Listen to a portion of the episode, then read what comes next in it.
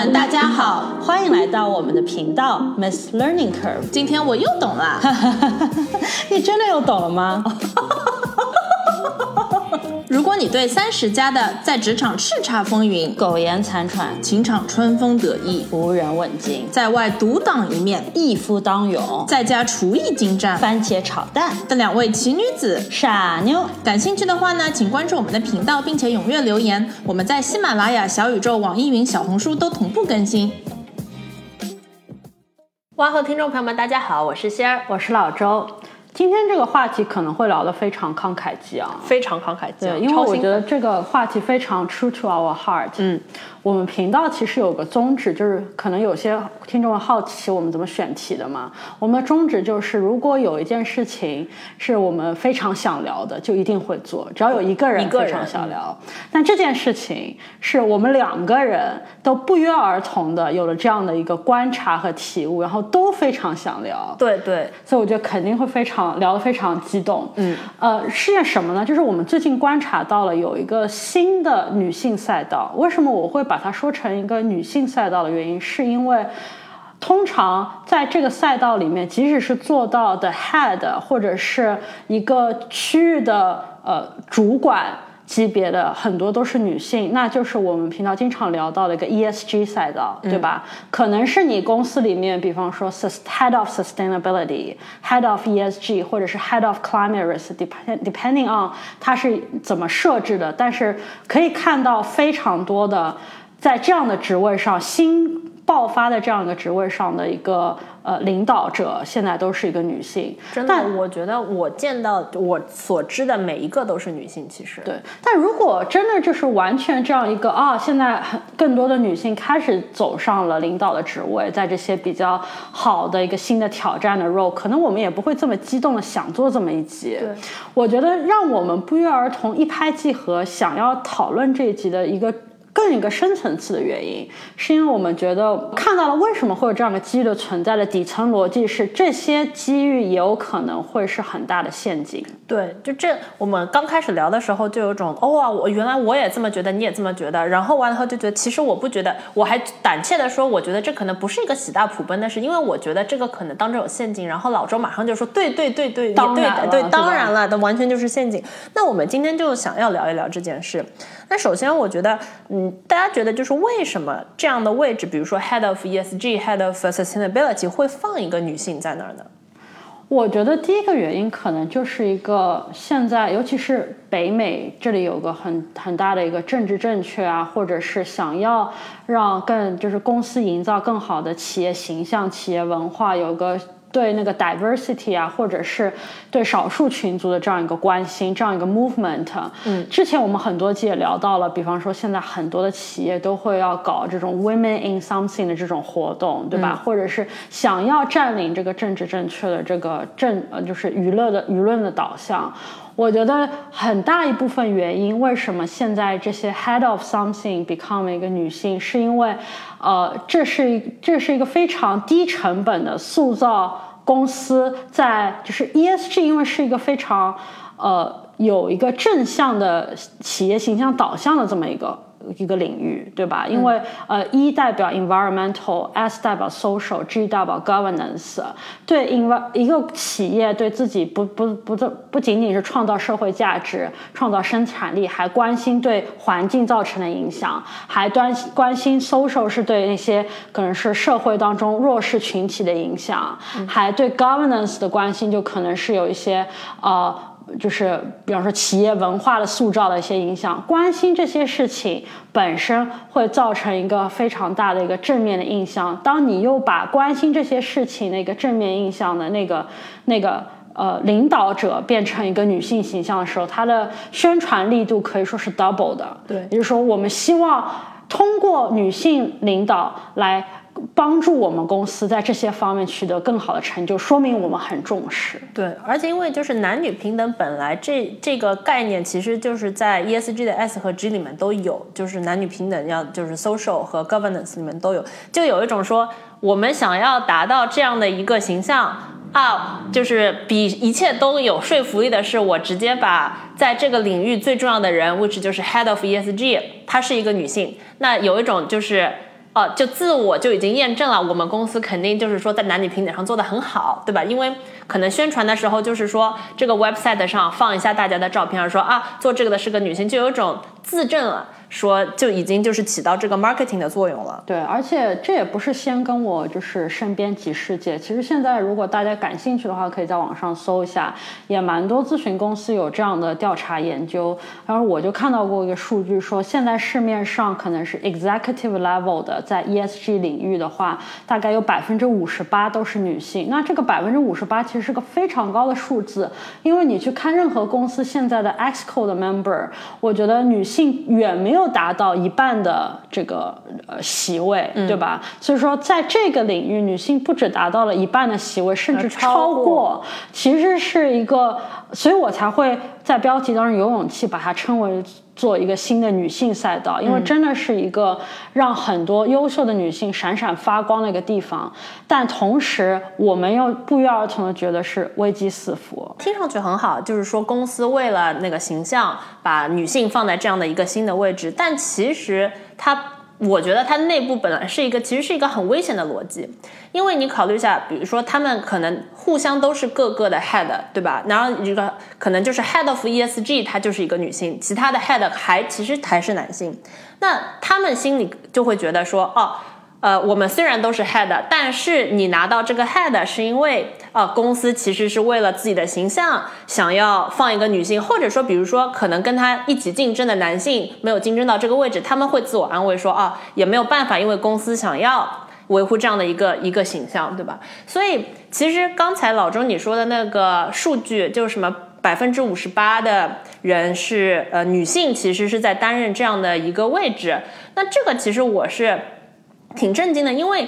呃，比如说公司也会有，它可能本身有一些其他的 head 的 role，那这些人也会有人走啊，也会就是说会换人，对吧？就是说会换人，比如说是 CEO 也会换人，CFO 也会换人，但以我的观察，这些传统的 role 吧，我们说传统的位置，即使换了人，他也并不是说哦，所以一半就会换女性，否则的话，我们就会看到女性了嘛。即使是在现在这个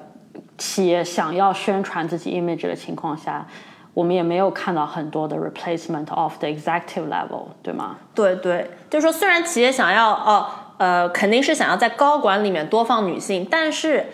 女性在就是。传统的 role 里，即使他们要换人，他们选择女性的比例也远远远远远远远远远远远远比他们要放一个女性在这个新的这个赛道吧，说 ESG 的要低很多很多。所以我们就这个，所以这个新的这个领域到底是有什么特殊呢？我自己觉得，其实网络上有一个还有点火的一个名词，就叫呃 cliff ceiling。啊，可能翻译过来叫悬崖天花板吧，对吧？就是其实聊到过这样的一个现象，就是现在很多呃很多职位，当这个职位是处在一个危险的情况下，就是危机四伏的这么一个职位，有些公司会倾向于把一个女性放在这样的职位上。往好里说，可能是因为。女有很多调查研究说明，女性的领导者更更 high resilience，对吧？更容易在挫折当中爬起来，这是往好里说，坚强，对吧？更坚强，或者是更就是柔柔韧性更好，对吧？但是也也我觉得也不需要我们更多的去描述，我觉得大家都很容易会联想到，是不是想要放一个女性的替罪羊放到这样的位置上，或者怎么样，或者是在一个。呃，you know，就是因为没有别的男性想要去，所以可能呃放了一个这样的女性在这里。我对这个问题我自己的思考是，我觉得可能有几个原因吧，使得这样也不一定是仅限于 ESG role，但 in general，如果是一个新的赛道，为什么某些新的赛道会？让更多公司比较喜欢女性去在这样的赛道上，我我觉得可能第一个原因，第一个就是这种 role 的一个特征吧，嗯，可能就是它是一种需要开拓性的，就这个可能 ESG 是最最符合的这样的一个 role，就是它是一个需要去开疆辟辟土的这么一个 role，然后就是没有一个词典，是大家都在摸索，所以就是成功并不是保证的。对，然后我觉得一般来说会想要公司会想要选一个什么样的人去做这种 role 呢？其实是那种能力比较强，但是权力比较低的人。嗯，所以其实倒也不是说这些 role 只有女性会去做，但是我觉得在公司里可能能力很强的女性不在少数，但是同时又权力高的女性没有那么多。嗯，所以很容易当他们在选择一个。能力强而权力不不高的人的时候，会选中这样的一个女生去做。说白了，就是如果你要真的选能力强、权力低的话，我觉得大部分很真的就是公司里的女性。因为男性的话，我觉得他大部分是嗯成正比的，能力强的人权力会强，然后可能就是说位置低的人就是能力低。我觉得这样有一个 mismatch 的。基本上都是女性，所以女性就会变成专门 targeted 的这个这个 group 嘛。对，而且就是这样的一个开拓开拓性领域的特点，就是说呢，你必须做，因为是如果做成了，可能就是哇超好，对吧？但同时，就等于说做成了，可能给你带来十倍的这样的好处，但是做不成呢，也没有什么大坏。所以总来说，这种赛道的战略意义就是说，并不是说是核心核心的，但是呢，公司又不想就是说是完全不做，就等于说有一种说放放一个人在那儿，他要是做成了，大家普天同庆，欢天喜地；他要是做不成的话，也无所谓。的这样的一个领域，其实对是开疆辟土，但同时不是一个 core business，不是核心的赛道。嗯，所以通常会选择这样一个女性去做。我觉得同时，其实公司还打了一个算盘在里面，就是如果说这个人做成了，这个有能力但是可能权力不高的人做成了，那些掌权的人其实他一直是留着个后手的，就是他可以在你做成之后再把这个赛道要回去。对吧？因为你在做成的过程中，很多不确定性的因素，有可能是。最后是成了，但中间是失败过，比方说，对吧？那失败的时候，可能你就挫败了，或怎么样，你就离开了，或太难了，或怎么样，你就很难 see it through，对吧？或者是也都不需要在中间需要什么磨难，就等到你做成了之后，因为你权力毕竟还是小，虽然你功绩很大，但是你一旦开始会有一个苗头，开始要功高震主了之后呢，他就可能想办法安插自己的人，就美其名曰说啊，那你们现在要合作了。因为你这个新赛道慢慢要跟我们的主营业务、核心业务有一些呃 overlap 的地方、重叠的地方，所以你要带一些别人跟大家一起做，就慢慢可以通过这些温和的，甚至不温和、强硬的手段把你给挤走。对，就等于说这件事情还没有八字还没一撇的时候呢，放一个能力很强的女性去去。Try to 就是把这件事做成，但一当八字有了一撇或者说一点半撇的时候，可能就会人事变动一下，换一个嗯公司想要推的男性继续就是，然后有一种这个成果就是他们的嘛。对，我觉得这也是为什么你现在看那些成功的领域，就是还还是男性居多。那这中间有多少可能是之前开疆辟土的时候，在大家还没有知道的时候，其实可能很多女性其实是在那儿出了很多力，然后但是最后并没有说得到功成名就的结果对，就老周我自己就有个例子，就是我上份工作的时候，嗯，然后当时我就是呃做了一个。呃，在我们组里觉得是第一次的这么样一个项目，它是一个非常大型的 offshore 的这么一个项目，对吧？就前期的准备工作是非常艰苦的。我甚至觉得，为什么这件事，这个不是一个说什么 high tech 的一个新的一个概念，就不是说它是新，不是代表说它有什么技术上的难点，而它是新，就是因为它前期的一些难以预料的一些困难可能很多，就很多人。不愿意去试，或者觉得太辛苦了，不想去试，对吧？那老周，我是一个 in general 好奇心也比较强的人，我就有种那我去做一做的感觉，然后没想到就被我做成了。那我做成之后呢，马上就就是二零一九年后，后来就年底就出现了疫情这样的事事情之后，就整个美国的经济可能都不是很好，所以我非常清楚的知道，在经济不好的那段时间内，我们组呃当时几乎百分之五十的人他们之所以就是有，我们有我们有个概念叫 billable hour，就是他们在忙什么样的项目嘛？有合作，对，有合作，其实都是在跟我这个项目相关的。就你养活了，呃，这个可以轻松看到这个数据，因为我们是每每周要填这个时间表的。呃，如此 critical 的这样一个项目，发生了一件什么事情？就是等到整个这个经济开始慢慢复苏了，对吧？的之后，第一件事情我就被我们组的大老板去约谈了。我觉得他的言下之意，他当时就有一种非常怀柔的手段，在探一下我我对这个项目到底抓的有多紧。他的基本上意思就是说，哦，做这件事情也很辛苦，我们都知道你非常辛苦，包括你的老板、你的下属，大家都非常的投入。但是总有一天，大家可能哎。兴趣不在这件事情上了，想去做别的事情了。那你个人现在对这件事情是怎么想的？就是我觉得他当时还是有点忌惮，就是毕竟项目是我们做成的，你要一下子用巧取豪夺的方式拿走，可能有点太强硬了。嗯。但你字里行间，我觉得大家都能听出他是有种怀柔的，但是以关心你的方法在试探你，你怎么样才能够慢慢的愿意把这个权利放出来？嗯，对吧？所以呃，所以我觉得可能。当你呃就是接触到呃就是权力的核心的时候，但同时你又是一个没有这么多权力的一个这样的一个人的话，很难免就是你即使开疆辟土了，也很难免会遭受到一个别人想要把权力从你手上夺回来的这样的一个窘境。所以我觉得知道有这么一个陷阱吧，可能也是好的。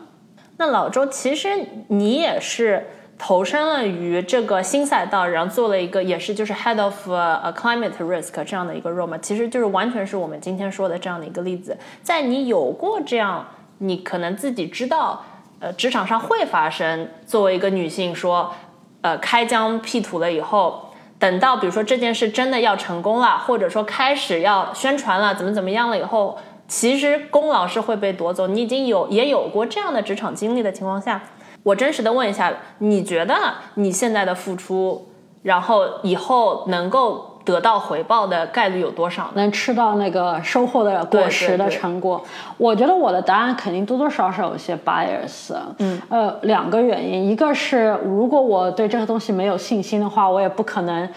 就栽过一次陷阱，还敢于投身下一次，对吧？呃，第二个原因是因为我觉得当中可能是有一些幸存者偏差。我对同样面临着这个机遇和挑战的其他的一些女性，可能心中也是对他们。保有一种希望，所以我觉得大概是 fifty fifty，嗯，可能百分之我希望吧，我觉得可与其说是我的预测，不如说是我的希望。我觉得可能百分之五十的女性现在踩上了这个新的赛道、新的机遇，成为了 head of ESG 或怎么样的当中，可能有百分之五十的人，我希望他们可以守住他们这个位置。如果这个机遇最后真的腾飞了的话，嗯，而且我觉得就是在。take 这个机遇的时候，知道这样的事可能会发生，就是非常血淋淋的现实的，就可能会发生，也是很有帮助的。嗯，对，那是肯定。就在日后，你就知道，其实你每天可能还是要守守住自己的这个位置，其实挺重要的。对，那这是第一类嘛？我刚才说，就这样的 cliff ceiling wise 的职位，可能有几个特点。我个人觉得，第二个可能性的特点就是。是一个高位的 role，但是有其实，在大型的公司里面，有些高位的 role，它的一个职责很可能是因为各方盘踞的势力很难协调，所以希望有这么一个在当中是一个协调者的一个一个人在当中出现，但这个 role 可能说十全 wise 就比较少一点，嗯，同时我觉得它可能是一个比较暂时性的这么一个。role，嗯，对这个例子，这样的其实我见过好好多次，就是属于可能各派，就是原来可能各派的人，他们肯定是互相互相看不惯，但是呢，作为一个公司，总是需要一些整合，毕竟你最起码的一些呃信息啊什么，每个组到底做了什么，这是信息总是得总是要总是管理层需要嘛，然后这个时候经常会被推出台的，我觉得就是。非常政治正确的一个女性，因为呢，这样的一个形象呢，是大家其实没有办法去真的抱怨他，或者或者就是拒绝他的要求，因为他可能就会说，嗯，他可能就是不不站任何一边，他就是保持非常就是一个瑞士，对吧？就是在瑞士在世界大战当中的形象，就是一个非常中立的，但他又非常得体，所以呢，你抓不到他的马脚或者把柄什么的。然后呢，他他的他的肉呢，就是有一种。呃，和事佬的肉，以及就是是一个，嗯，是一个各方势力当中的一个缓冲的力量，因为大家就等于说，他其实说白了就是，虽然不是任何人的朋友，但也不是任何人的敌人，所以呢，大家就是有一种和他的话，OK，professional，我可以跟你 work。这样的肉呢，其实是非常在刚，特别是这样的情况下，就是各方有有多方势力互相没有办法一起合作，那他要么就是找一个中性的这样的一个缓冲一起合作。这样的肉很可能会有一个结局，就是说当这一段时期平息过去，因为很可能就是说帮帮派斗争或者怎么样，总是会有胜出的，对吧？当这件事平和了以后呢，因为这样的一个位置，这位女性其实就像刚才说，并不是任何一个人的朋友。她只是不过不是任何人的敌人而已，那她其实得到的利益是很小的，因为她就是有一种，嗯，她的特殊使命就是说平缓的能够过这个整合的时间，然后等到这个过渡期结束，对，过渡期结束了以后呢，他其实就没有什么用了，因为他自己是没有权利的。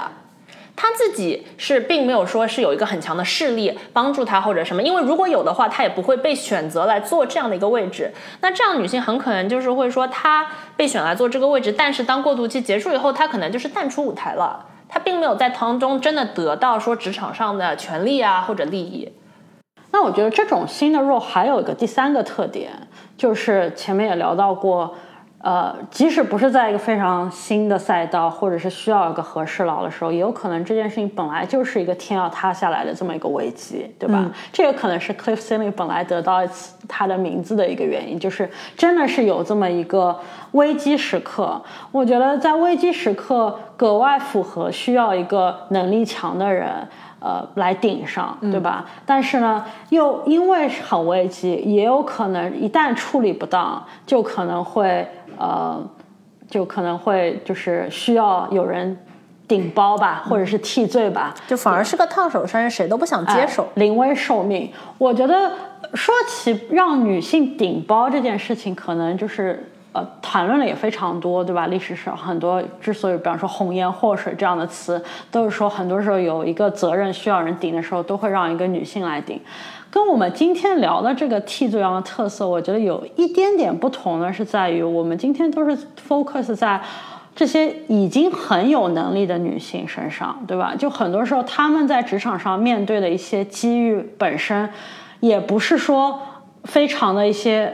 就你，你看到的是他们成功的一些。呃，果实。那很多时候被大家忽略到的是，他们在面临一些机遇的时候，给到他们手里的机遇可能本身就是个毒苹果，嗯，对吧？就比方说，我见过很多成功的，现在看起来是大佬的女性，她们曾经都会被给到过这么一个哦，如果你能做成，you push through，you can be one of us，你就进入了我们这个男性 club 了。嗯，但是如果你没有的话，也不要紧，因为就是你帮我们度过了这个困难的时候，我们。就是有起码有个人可以顶顶包上的，就让你顶包，然后再再找下一个人来接手。就很多他们当中都是经历过这么一个这么一个阶段的。对，我觉得就是等于说，你我觉得有时候就是说，对于男性来说，他们可能就是本身工作的这个领域就是一个。呃，核心的领域，然后他们把这个本来就不错的业务做得更好，他们就可以比较平步青云。女性的话，真的是波折很多。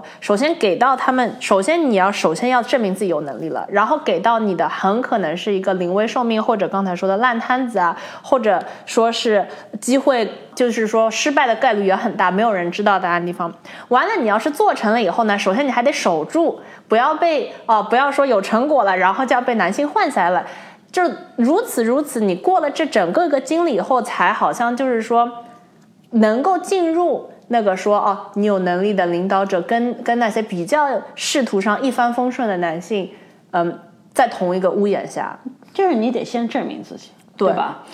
我觉得刚才我们聊了很多，都是在聊就是。ESG 成为一个女性新赛道，是从公司的角度在聊。对吧？就公司为什么会选择女性来进入这个赛道？那工工作毕竟是双向的嘛。我觉得之所以这会成为一个女性的赛道，其实跟很多女性会选择这个赛道也有关系。所以我也想聊聊这个角度。就是我我看到过一个，也是很多咨询公司都在做这方面的调研，就有有一个。呃，研究那个 report 非常有劲，我就他就在说描述什么样的人最有可能会 care about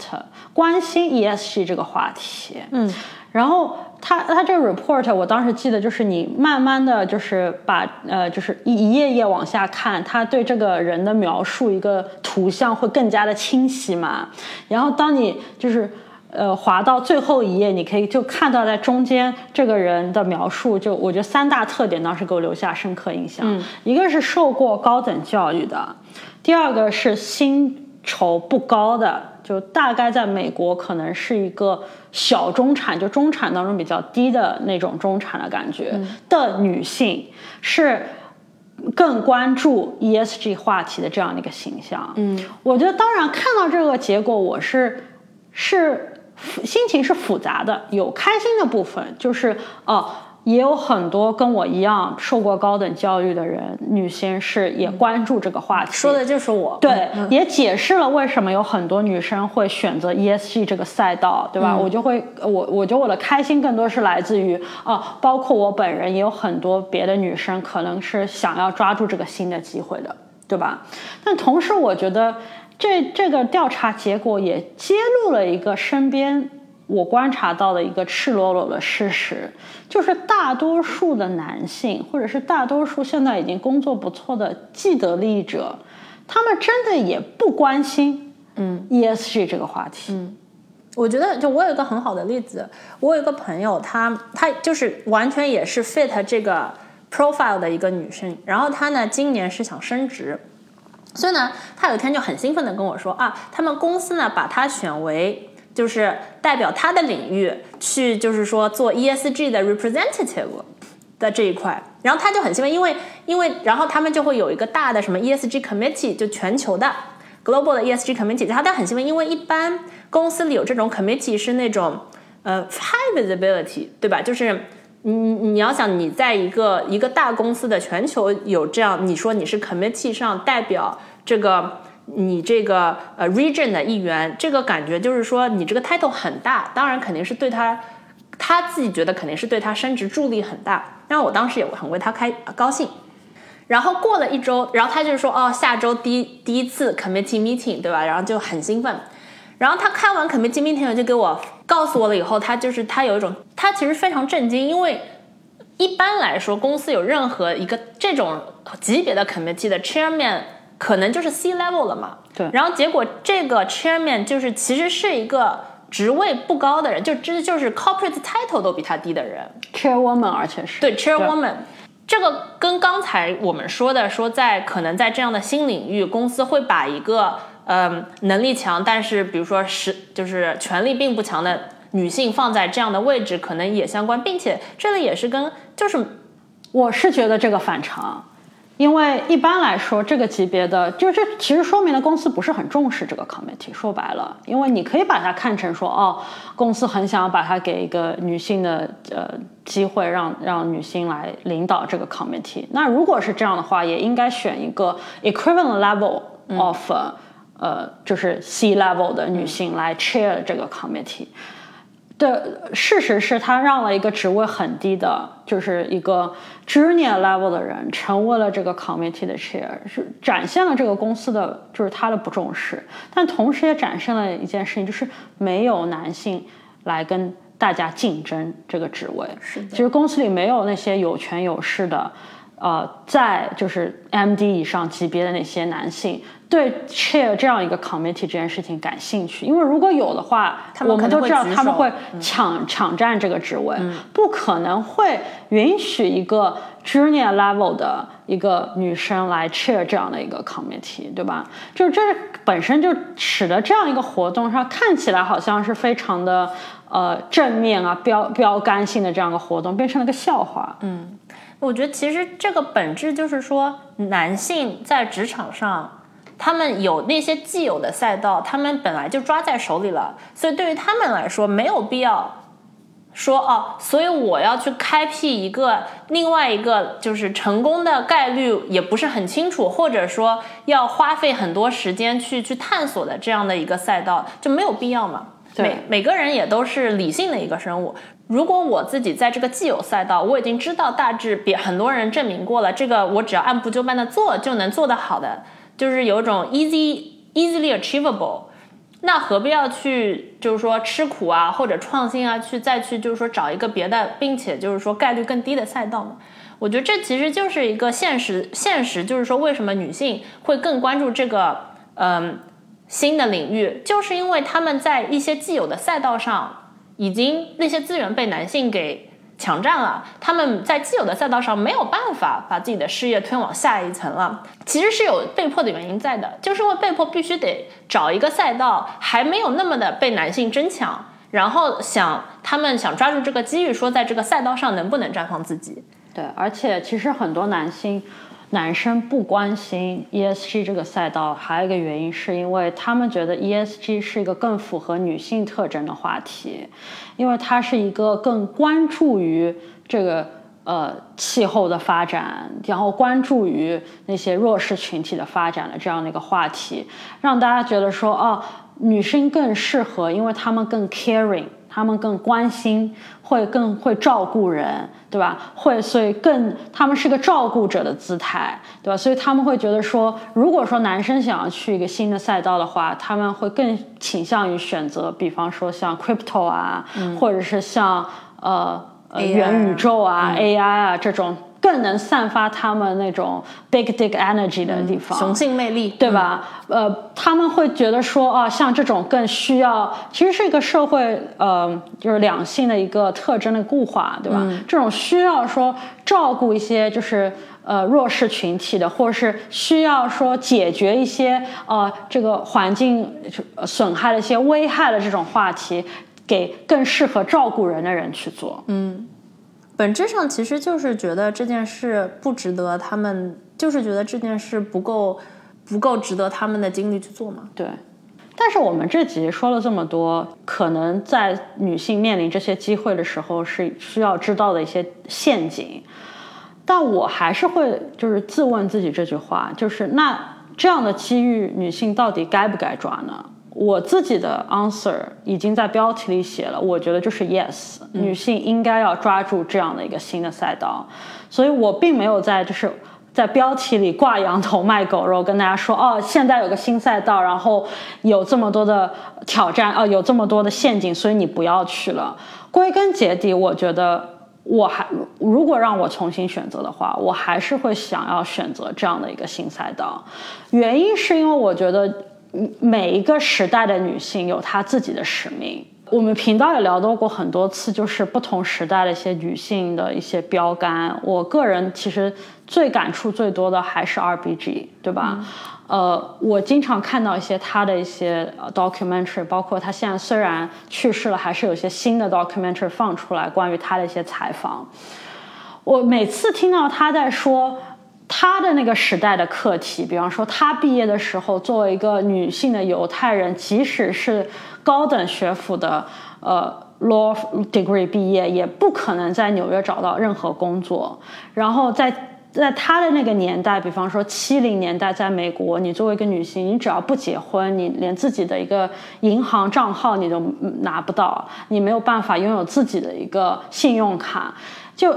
每次我在听这些，我一边在感叹他做的一些事情有多大的意义的时候，我也会感叹说：哦，我们真的已经现在这个时代的女性已经很幸福了。比起他，对我觉得这种感觉在我更年轻的时候更加强烈。我可以说，其实很多我们这一代的女性，从小可能是独生子女的关系，在出学校这个象牙塔之前。其实没有切身处地的感受到过，呃，女性地位的不平等。嗯，甚至我们当中很多人在看到这些像 R B G 的这些故事的时候，还会不由自主的感叹一下：哇，我们已经好幸福了。现在的时代，对的，对的。所以也许在几年前的网上，大家看到过很多人说，哦，现在在中国的一个女生已经很幸福，男女已经很平等了。